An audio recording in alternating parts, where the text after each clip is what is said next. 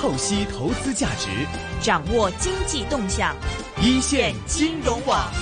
好的，又到了每周五下午的人工智能 AI 的环节。那么今天下午呢，是继续为大家请到的是粤港澳机器人产业联盟的总干事 Debra 来跟我们聊聊 AI 方面的话题了。下午好，Debra。Hello，大家好，我是 Debra。那 Debra 今天为我们准备了哪些话题？大家跟一起来分享呢？嗯，今天我们想聊聊呢，就是啊、呃以前哦，我们一般可能用 VR、都会联想到就是打电动玩具啊，哎或者是在家里用一个眼罩，嗯然后就开始啊、呃去玩。嗯，可是呢，现在呢，VR 其实在我们以前有分享过，就是在医疗上面，对，可能可以帮啊、呃一些呃青光眼的病人去做一些啊呃医学上或者是病历上面的追踪嘛。嗯，那其实已经可能改观，我们一般觉得 VR 眼罩是只拿来游玩。哎，娱乐的，，对娱乐的一个功能，嗯，那现在最近呢，又一个呃蛮，我觉得还蛮有趣的一个小呃小小小新闻，嗯就是呢，它啊、VR 呢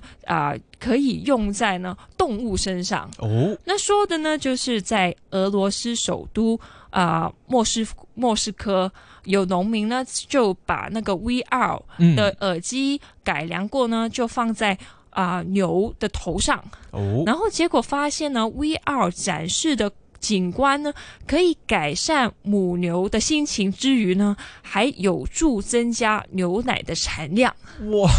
怎么理解呢？就是说，可能是这个母牛因为戴了 VR 眼镜，令到这个视觉效果呃更加好了，所以自己的心情更好了，所以产量就增加了，是吗？对，没错。研究计划呢，其实就是把 VR 的技术呢应用在母牛的身上。嗯，那他们呢，透过 VR 呢，会看到自己呢身处于模拟的田园，哇，然后呢，观景呢也根据他们的眼睛调整颜色，嗯，那让母牛呢看到的景观呢，比封闭式的农场呢更加愉快。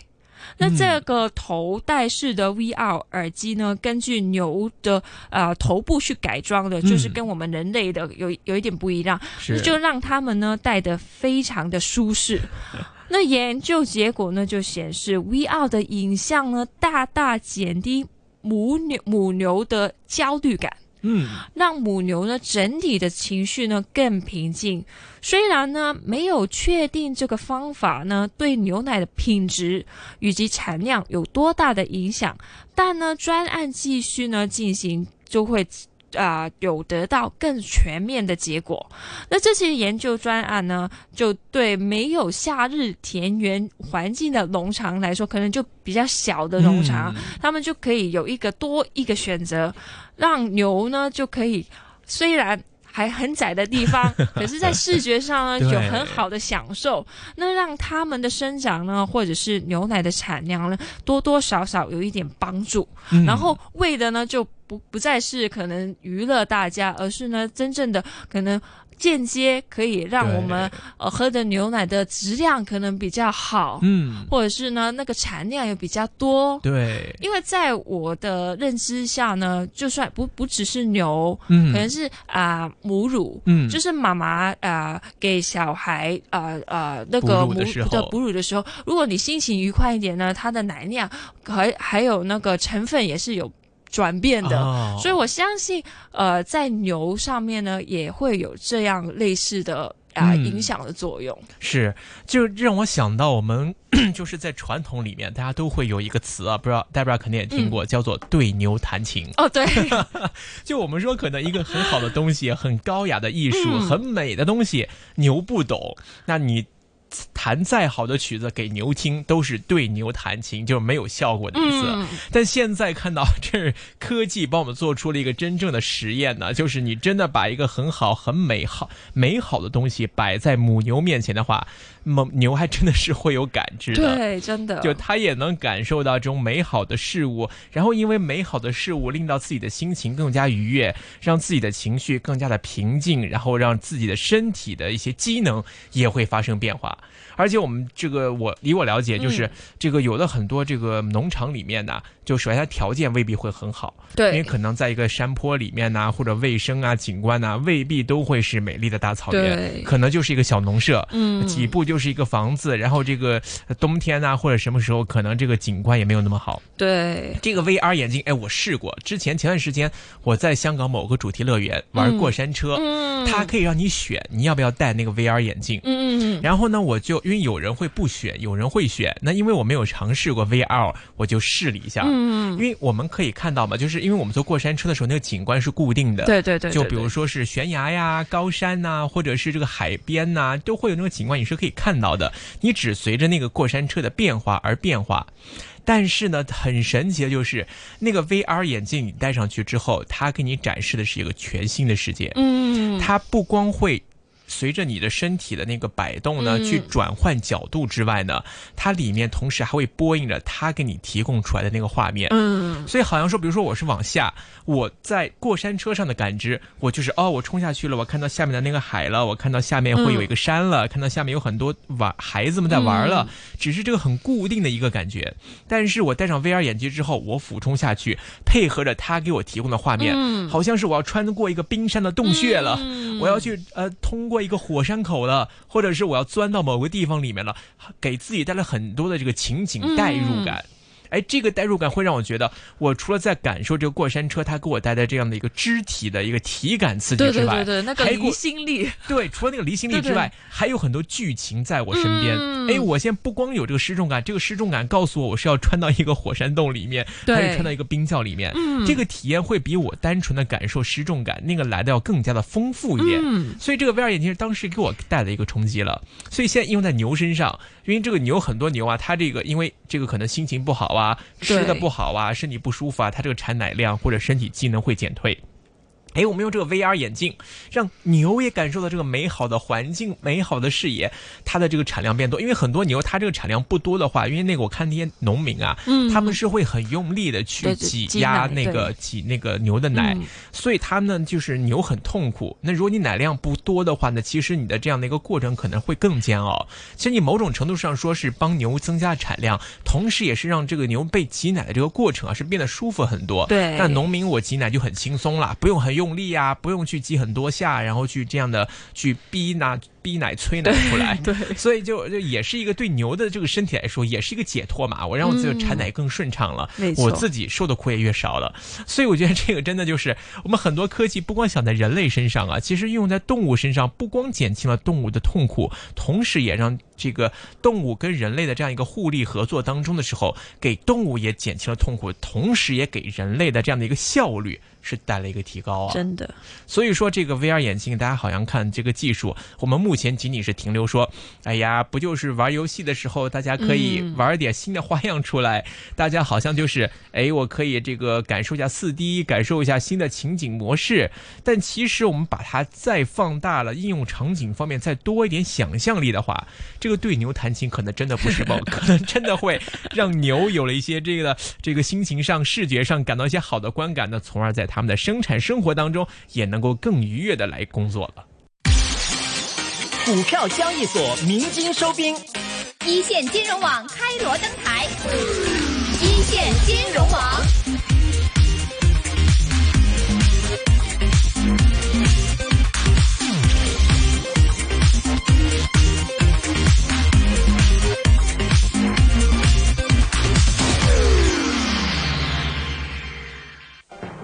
透析投资价值，掌握经济动向，一线金融网。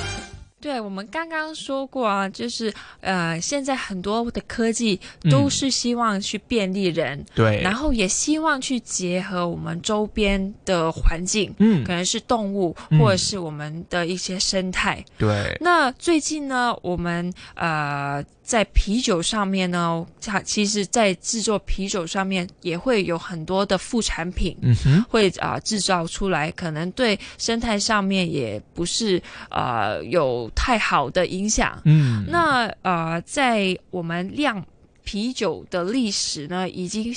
非常悠久了，对，而且呢，在啊。很多人都很喜欢啊，尤其是欧洲啊、嗯啊德国的时候也也会有这个啤啊啤酒酒节啊，对啊。然后所以呢啊、基本上呢，每年呢在欧洲的啤酒厂上面呢，都会用上啊、好好数百万吨的大麦呢去嗯酿造那个啤酒。是这也是呢，呃，造呃制造啤酒的时候呢的副产品的处理呢，就会有一个很大的难题。嗯那可是呢，很好的一个消息呢，就是在英国科学家呢已经找到一个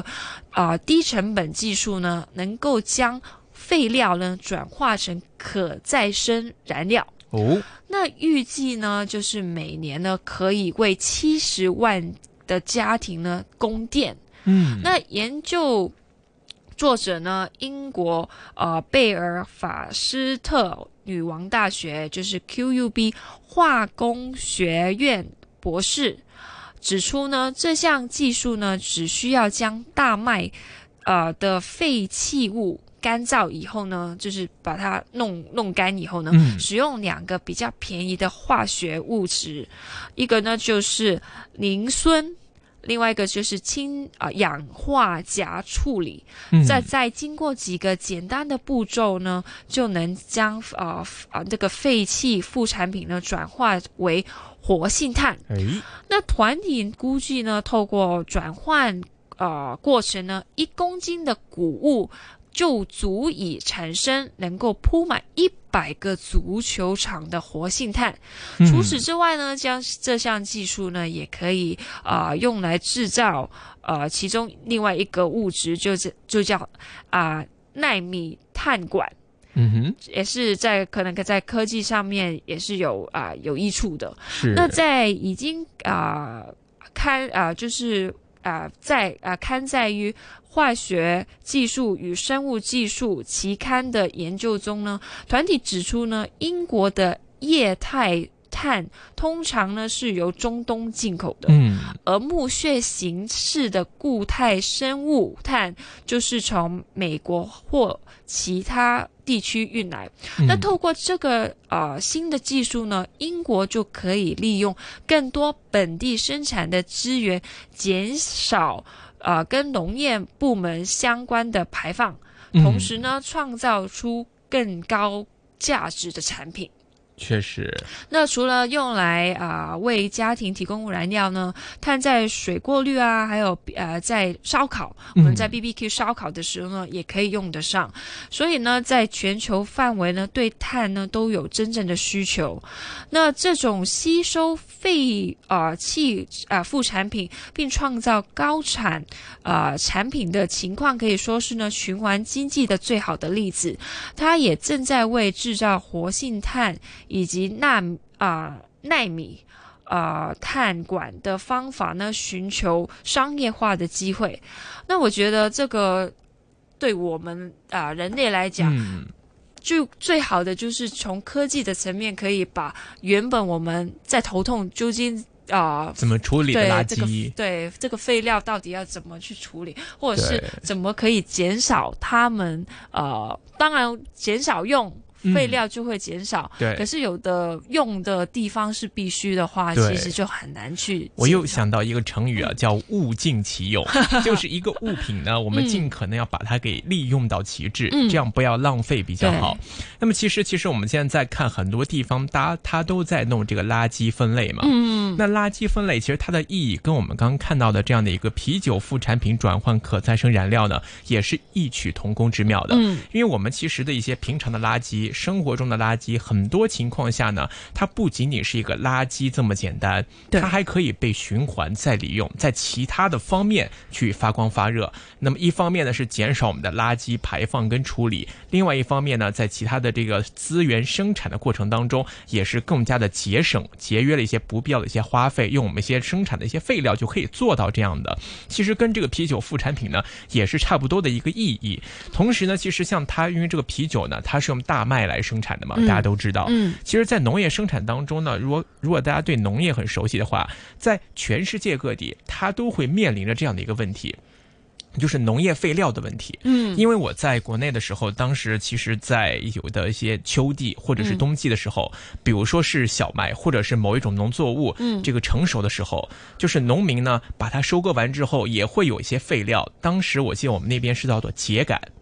这个秸秆怎么处理是政府和农民都很头痛的一个问题，所以记得每到秋冬天的时候，市区的上空就烟雾弥漫，就遮天蔽日，就什么都看得很不是很清楚，所以当时大家就说，而且还会闻到一些味道，就烧东西的味道，嗯。就会从农村飘到城市来，都会有，嗯。所以大家都说啊，就是农民一定又是在烧秸秆了。嗯。因为他这个，比如说我收割完作物之后，它有它的那个，它只要最上面的那个麦穗啊之类的，嗯。底下的杆子它是没用的，嗯。它要割掉之后处理。但是这个怎么处理呢？可能它在地里面是不能够被掩埋，或者是就是不没有一些很好的处理渠道。嗯农民就想着一些最简单的方式，把我把这个秸秆就直接烧掉，嗯那就一了百了，最方便的方式。嗯但是呢，它非常的污染，破坏空气跟环境。对，所以后来呢，政府也意识到这样的一个问题，就开始明令禁止说不可以烧秸秆。嗯那秸秆怎么处理呢？那政府就找一些这样科研的环保机构去研发一些把这个秸秆怎么来进行降解，变成其他一种可。可利用的一些物质资源的一种方式，那最终呢就变成，哎，我这个不光收割完之后，我这个秸秆也可以用来作为一种可再生利用给政府回收，同时还有经济效益。嗯那么政府一方面呢，在资源方面再利用是有一些更便宜的能源可以循环使用，一方面又减轻了环境，而农民又增加了收入，就变成了这样的一个一举多得的一个情况。嗯其实很多时候，因为我们的科技不够发达，或者说我们没有认识到我们平常生活中所谓的一些废弃物，它是不是还有一些再再生再利用的价值存在？比如说大麦，我们大麦都去拿酒了，那么剩下的一些这个碎呀，或者是壳啊、皮啊这些生产完酒之后用不着的废料。我们所所谓认为的这些废料，是不是在其他领域或者经过我们的一些科技手段进行一种处理、加工或者是降解，让它可以成为在其他领域有用的一些材料？其实这个我们看了很多的一些科技的进步啊，或者是一些新的研发呀，都是在围绕着这些资源利用的效率的提高这个方向去前进的。像我们的这个呃资源呃这个垃圾的分类也好，嗯或者是各方面也好，都是希望我们平常中生活中我们认为没必要、没用的那些垃圾，需要去花费更多资源、精力去处理这些垃圾，能够得到一些更好的一些呃利用跟回收。其实我之前看了很多那个一些综艺节目，也会关注到，嗯就比如说我们的一个垃圾，我们日常生活中的垃圾，它之后被处理到哪里去了？嗯像香港，我们知道会有填海，对。我们的很多垃圾会被填海，但有的一个垃圾，比如说一个塑胶瓶，或者是一个玻璃瓶，嗯。如果我们在荒郊野外就这么把它给扔到随便一个土地、一个山地上面的话，它是需要几千年甚至几万年才能够分解掉这个东西的。对。它才能够被这个大自然慢慢的吸收，慢慢的氧化，光合作用之下，几万年才能够被这个地球来吸收掉，同时还可能会破坏。当这个这片土地上的原有的一些资质可能变成一种有害物质、有害物种，还会对我们的土地产生一些负面的影响。所以大家看到我们可能日常生活中一个不起眼的一个破坏环境的一个举动，可能我只是扔个瓶子而已啊，我只是扔一张纸而已啊。但是其实可能我们要想到，它这个东西最终会如何被我们这个地球消化掉。所以，我们现在人类就是我们，当然我们的物质文明已经发展到一个很高的高度了。我们必须要去思考，我们怎么来让我们这个家园，让这个地球能够更健康的存活跟运转。那么，很多人都说人类是地球的杀手。嗯我们虽然说我们是在利用地球，创造了非常好的物质跟精神文明，但是我们对地球的伤害也是不可逆的。包括在这欧洲很多这个气候大会上，我记得有一个是欧洲的荷兰的还是哪个国家小女孩，嗯在联合国大会上去做一些演哦讲，对对对对对，去提倡大家去关注对对对他去地球。罢课，然后去对呀世界不同的地方去做宣传，然后被这个世界上的领导人都关注到了，请他去联合国去讲话、去做演讲。其实这个东西可能大家还觉得离我们很遥远，嗯但是有没有想我们的后代？可能五十年后、一百年后、两百年后、三百年后，可能地球会变成什么样？会面临什么样的危机？可能人类我们现在觉得说我们统治。统治着地球，决定着地球的文明，但会不会同时也是我们给地球造成的伤害？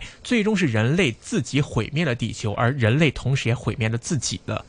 对你让我想到，我们香港其实呃有很大地方是呃田，就是废物田。我是们将军澳呢，以前有一堆个英英文名字叫 Junk Bay，、现在才叫将，就是将将军澳。其实它以前的英文叫 Junk Bay，哦它真的很贴合，就是因为那个地方完全就是呃对垃圾的对，为就是废物堆出来的。对，然后呃，其实我们现在可以去。呃，用科技，因为科技已经这么发达，嗯其实我们动一动头脑，对就可以把原本应该没办法去化解或者是没办法去处理的东西，跟我们的生活可以融合。对而且我们现在其实有很多平台，呃，就是可以把旧的东西去拍卖嗯或者是交换。对其实外国是很流行，就是把呃二手的东西互相交换。是啊，然后现现在呢，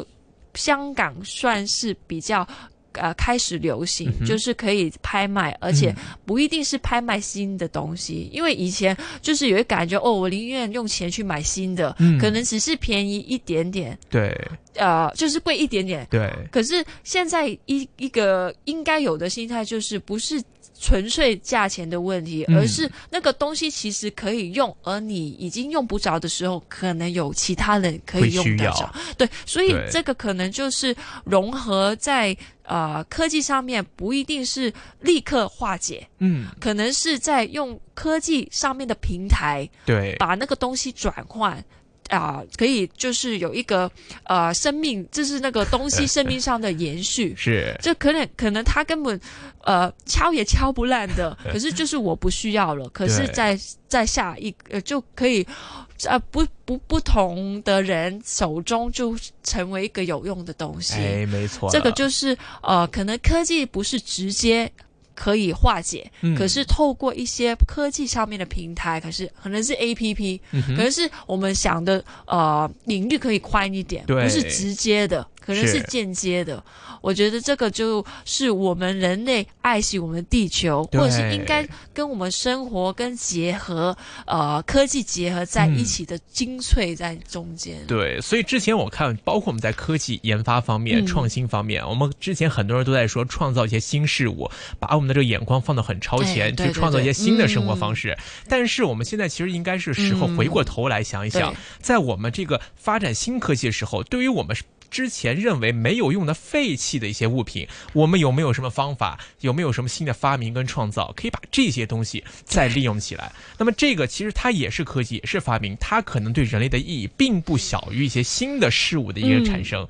所以我觉得这个趋势现在看到社会上慢慢可以重视起来了。我相信伴随着我们物质文明。跟精神文明的同步进步，相信会有更多、更更多的人会关注到这个议题。那么，这个也会是我们将来在科技也好、智能 AI 方面也好，大家都会去关注到的领域，并且在这个领域去创造出更多的成就出来了。好的，时间关系呢，我们今天就先跟 Debra 聊这里，也感谢 Debra 给我们带来的话题跟分享。我们下周节目时间再会，拜拜。拜拜。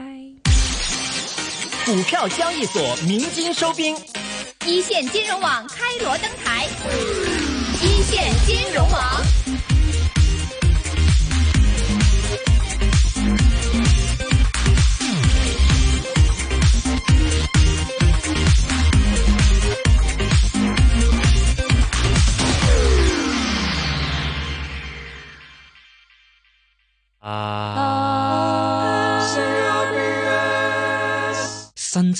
請申請申請申請做電台節目。嚟啦！截止。截止。截止截止，十二月十九號，下晝五點半啊！可唔可以幫我填表啊？二三三一，二三三四，打嚟搵我哋。二三三一，二三三四，申請。幫到你。CIBS 就是社區參與廣播。好了，时间呢接近到了下午的五点钟啊，我们稍后呢会听一节新闻，还有财经消息。之后的话呢，将会是我们今天的金钱本色环节。今天本色环节当中的话呢，我们会请到两位嘉宾呢。我们首先会请到的嘉宾呢是美股队长吴瑞林先生呢，将会对日本的新经济措施的评论方面的话呢，会做出他的一个分析。那稍后呢，在五点半到六点的话呢，我们会请到独立股评人卢志明先生啊，卢志明先生将会做客我们的节目呢，和我们聊一聊啊，整个的美股市场，还有啊这个香港这边的股票市场，以及二零一九年即将过去最后一个月呢，港股呢将会啊这个涌来一个什么样的一个情况？那稍后的时间呢，大家可以在我们的 Facebook 上面来留出你。